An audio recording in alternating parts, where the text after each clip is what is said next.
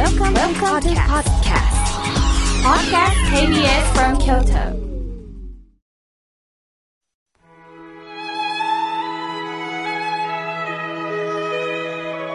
改めまして、僧侶の河村明慶です。今日の法話のテーマは、私って何？真実に向き合うというテーマでお話をします。5月28日、バスを待ってる列に包丁を持った男性が多くの人に切りかかり、なんということでしょうか。二人の尊い命が無残にも失われました。本人も自殺をしました。殺して逃げるわけではなく、自分もその場で自ら命を絶ったんです。このような行為を拡大自殺と言われています。お金目当ての犯罪でもなく、個人的な人間関係の恨みでもなく、なぜでしょうか？過去にも無差別に人を切りつけた事件がありました。取り調べ室で犯人が語ったのは、自分の人生を終わりにしたかったと言ったそうです。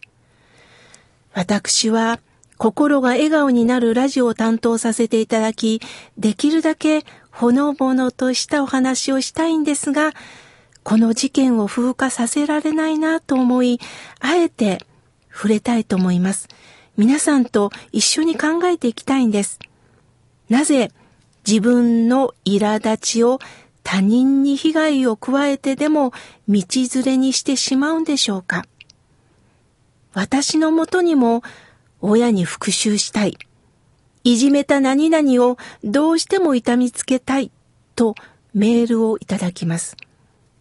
その度に私は何があった何が辛いのやらないでという返事じゃなくて、そこまで追い詰められたのは何なのと返事をしています。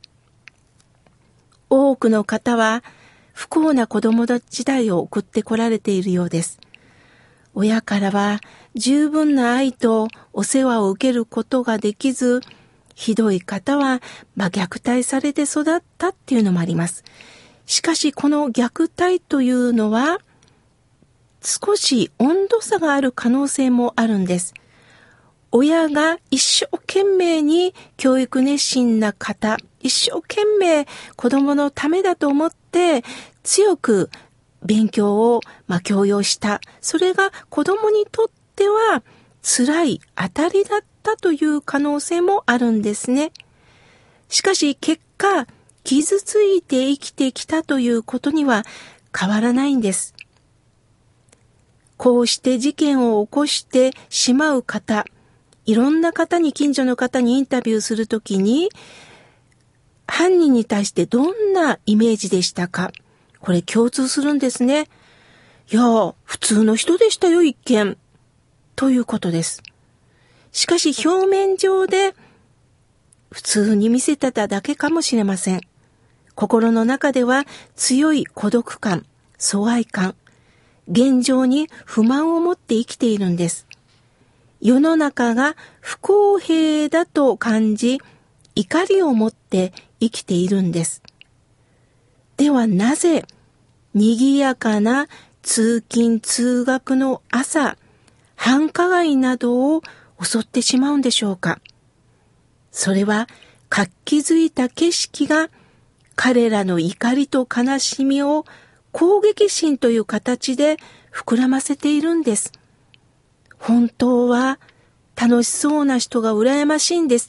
だけど自分はそうではない。取り残されたその怒りがどうしても颯爽と歩く人たちに矛が向けられていくんです。私たちは心に余裕があったり、また心が健康な時には他人の幸せを喜ぶことはできます。目の前に元気な人がいると、ああ、あなたからなんかこうエネルギーもらうわ、と刺激になるんですよね。しかし、心のバランスを崩して自尊心が持てなくなった時には、他人の元気さとか健康がかえって絶望感を強めるだけになってしまうんです。心の温度は違うんですね。また、心の傷は体の傷以上に分かりにくいんです。犯罪のない社会にしていくには、警備を強化することなんでしょうか？もちろん必要ですけれども、強化、強くするということではないような気がします。それは、絶望する一人でも減らしていく。仕事や進学でうまくいかないことがあっても、家族や友達とのつながりを持てる。仮にお金がなくても、別の分野で生きがいややりがいを感じられる。そんな社会が作れたらいいなと思っています。そのためにも一つ、この心が笑顔になるラジオがあるのかなと思っております。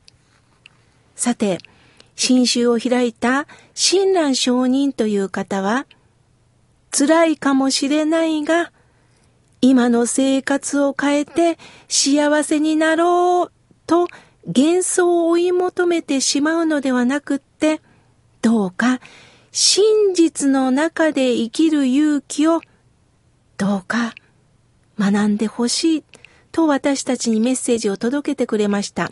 この真実が写真の真です。今日は写真の日。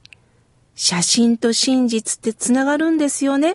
そのものを写してるんです。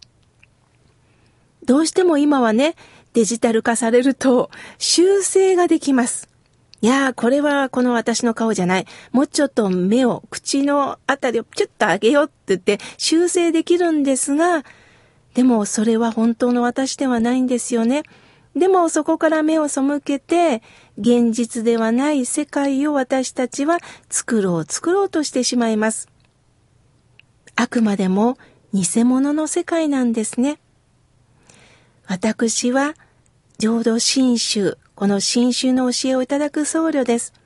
その中で真宗大谷派、まあ東恩願寺ですね、所属しております。仏教の中の一つの宗派の名前なんですか？新宗大谷派はって聞かれるんですが、そういう意味ではないんです。真は誠と読みます。また真宗の宗は胸と読みます。誠の胸として生きていこうという名乗りなんです。派閥で言ってるんではないんですね。どうか、誠、真実を中心として生きていこう。辛いかもしれないけど、逃げないでほしいというメッセージをいただいた新種大谷派の門徒であります。お釈迦様は、人はなぜ悩まなければならないのか、人はどうして怒るのか、どうして悲しくなるのか、そういった人間のありさまを自ら問うていかれました。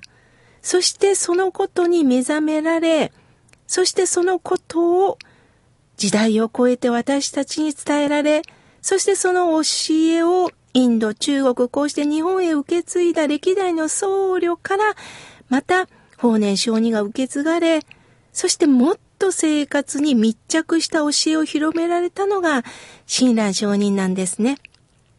なぜなら、親鸞さんも落第者なんです。様々な苦労をされてきた人なんです。当時は人が人を切り合う姿を見てこられました。その中だからこそ、どうか生きる勇気を伝えなければということで、90歳の生涯にわたり命がけで言葉を残してくださいました。私たちはね、たった一人では生きていけないんです。偉い人も、落第者も出てくると思います。それぞれの力量があります。偉い人に対して、何でも成功する人に対して、嫉妬なんかしなくたっていいんです。素直に、お願いします。どうか、ここ教えてください。頭を下げたらいいんです。逆に、この方って結構ドジだなと感じたら、ねえ、ここ私得意なんだ。私にできることないとお手伝いしたらいいんです。誰が良いとか悪いんじゃないんです。共に生きていける世の中を私たちが作っていきませんか？